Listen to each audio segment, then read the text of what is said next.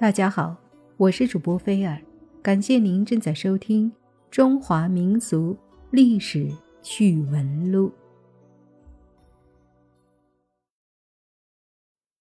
明朝末年的时候，宦官魏忠贤当道，杀害了许多忠臣良将。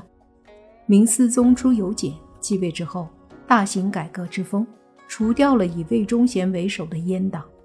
为许多名士平反，但是明朝小朝廷也处于内忧外患、风雨飘摇的境地。这一天，朱由检在御花园踱步，思索着如何整顿朝纲。突然，门口一阵急促的脚步声传来，朱由检不由得警觉起来。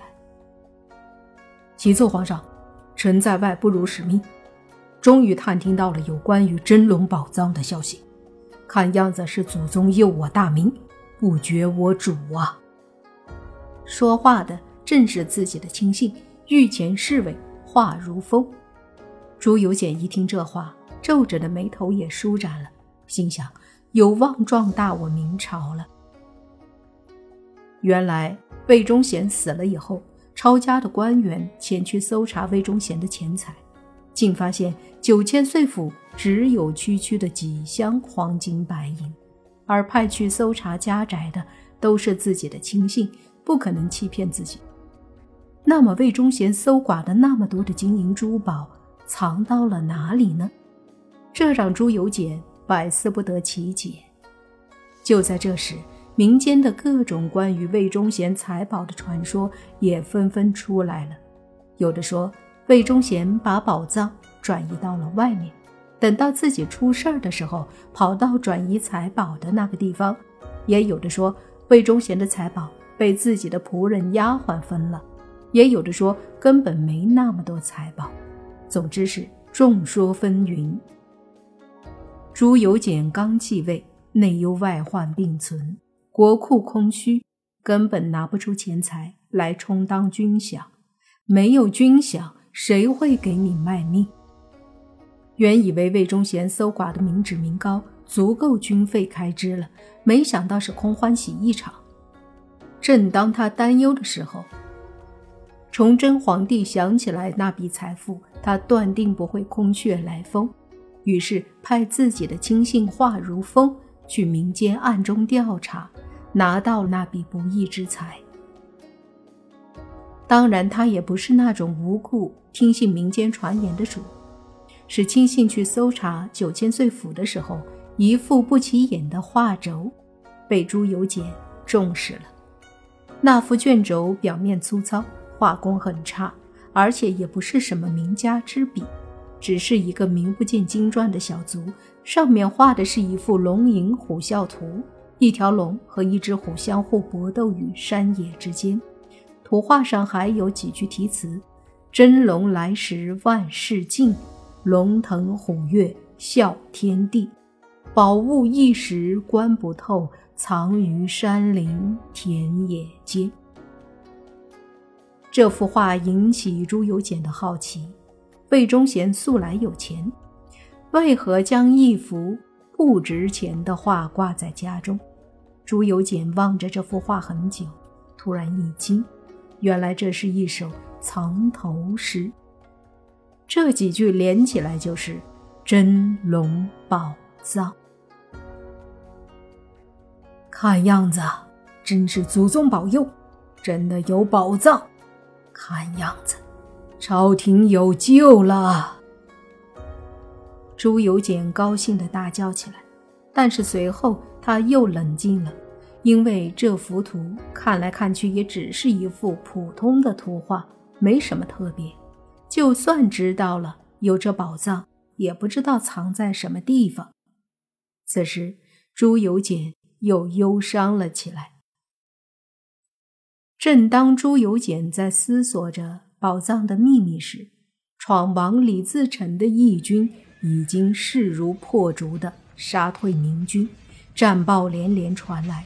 都是败绩，这更让朱由检坚定了寻找宝藏的心。这一天，朱由检又拿着画对着他发呆，旁边的太监一看时间都已经是二更时分了，便让御膳房去准备崇祯皇帝的夜宵，清清淡淡的一碗茶和一碟花卷，很快放到了崇祯皇帝的龙说案上。此时的崇祯皇帝哪里还有心思吃饭，满脑子都是宝藏的事情，便不耐烦的说道：“还吃什么？”再吃，人家都打过来了，拿走，拿走。旁边的小太监也不好违背皇上的意思，便走过去准备端走。不料那小太监一个踉跄，碰翻了茶杯，将茶水倒在了画上。你怎么回事？还嫌不够乱吗？来人呐，给我拖出去斩了！那个小太监马上跪倒在地，磕头如捣蒜：“皇上饶命，小的这不是故意的。”说话的空档，崇祯转眼望向画轴，看看画的损坏程度。不料画轴上的龙虎图消失了，渐渐显出了一幅地图。地图有个红色的标记叉叉，上面写着。真龙门，崇祯皇帝因祸得福，哪里还记得那个小太监？当即命他喊来自己的亲信华如风，命他拿着这幅图画寻找地址，取出宝藏。过了三天，华如风求见朱由检，说找到了地图上的位置，可是那里什么都没有，只有一块石碑。朱由检当即又失落了起来。过了一会儿，他命令华如风带领一队亲信，自己和他两个人出发去了这所谓的真龙门。去到了那里，朱由检不由得倒吸一口凉气。这里四处都是崇山峻岭，只有一块石碑写着“真龙门”，旁边还有一行小字，因为雨水的冲刷。看起来模糊不清，依稀可以辨认，但是很奇怪，上面的字一行横着，一行竖着，而且都是些不着边际的话。横着的那行写着“文王时当马车夫”，竖着那行的字字数不多，但是却从石碑上面写到了下面，写着“始皇统一度量衡”。正当朱由检百思不得其解这两句话的意思，中间有一位文臣站了出来，说：“陛下，臣有一言，不知当不当说。”此时的朱由检哪儿还有什么礼数？但说无妨。大王，这文王拉车将姜子牙置于车上，拉的是二百步。而这始皇统一度量衡，看那个石碑的长度，老臣估计是一丈。臣以为这藏宝之地，就是往前二百，往下一丈之处。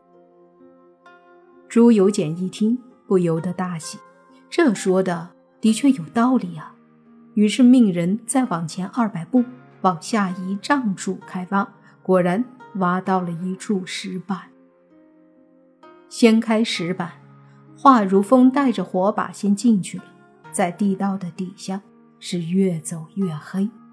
走了一段路，只见有一块大石门。推开石门，朱由检不由得惊呆了。里面到处都是金灿灿的黄金，地上到处都是奇珍异宝，最边儿上有一处龙壁。还在往外吐着金沙，眼前的珠宝足够军费了。朱由检心里不由得开心，于是命人马上搬运珠宝，将这些充实国库，用作军饷。正当他们一伙人在搬运的时候，奇怪的事情发生了：墙上的龙壁瞬间塌了下来。华如风马上前去查看。就见几行小字刻在了龙壁的后面。华如风回来，将此事禀报了朱由检。皇帝呆立了许久，久久说不出话来。原来，这并不是什么魏忠贤的宝藏，而是太祖朱元璋留给朱允文以备不时之需的。朱元璋断定朱棣会造反，于是留了许多钱财给朱允文，让他招兵买马，东山再起。只是后来朱允文出家做了和尚，才没有去挖。而后辗转，魏忠贤得到了有藏宝图的画，私心去挖宝藏，没想到没挖呢，人就死了。朱由检。望着国库的钱财，只是仰天大笑，可笑自己挖了祖宗的产业。此时，外面的喊杀声已经很近了。